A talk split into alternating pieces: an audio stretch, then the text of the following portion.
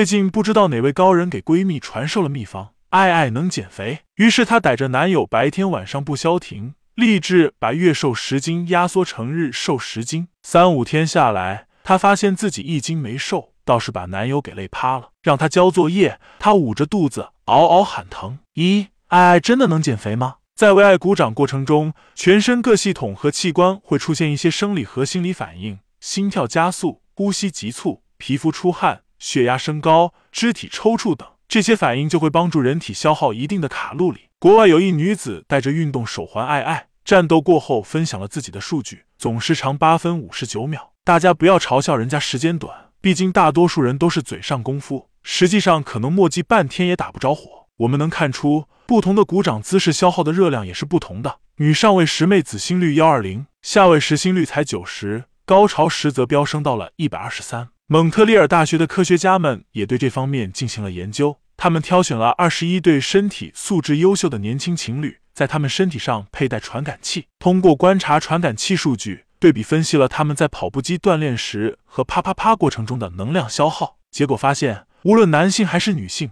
爱爱的平均热量消耗都要明显低于跑步。比如，男性慢跑三十分钟的热量消耗一般在二百七十大卡。而为爱鼓掌半小时，消耗热量只有一百大卡不到。所以，姑娘们，啪啪虽然也是一项运动，但是指望通过它来减肥就算了，还不如每天跑步半小时瘦得快。而且在性生活中，女性一般都处于被动的位置，男性多为进攻方，因此性生活中女性的消耗要比男性更少。如果你想尽可能燃烧更多卡路里，可以选择女上位。二，经常性生活有什么好处？虽然为爱鼓掌不能有效减肥。但是规律的性生活对女性有着比瘦身更棒的好处：一，能让你睡得更香。高潮时，人脑会释放大量多巴胺，能让你紧绷的精神得到有效放松，肌肉也会慢慢松弛，让你更容易进入安稳的睡眠状态。二，预防心血管疾病。啪啪啪能促进女性的血液循环，让你的心脏功能更加强大，减少心脏病、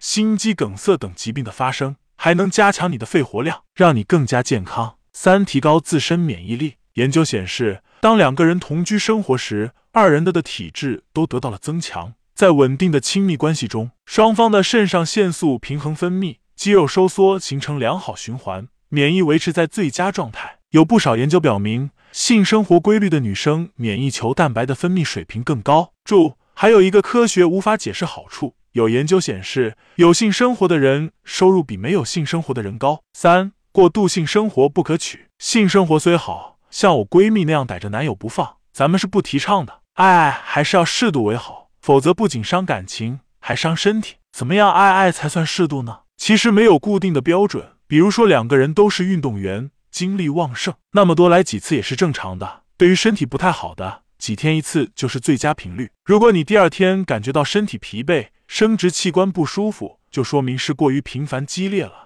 需要适当的调整，以免对身体造成不良影响，比如记忆力衰退、难以入眠、尿道口疼痛、排尿困难、小腹胀痛等等。另外，如果射精过度，也会影响自己的高潮能力哦，会导致获取愉悦的时间越来越长，也就是阈值升高。为了可持续发展，大家要适度爱爱，健康爱爱。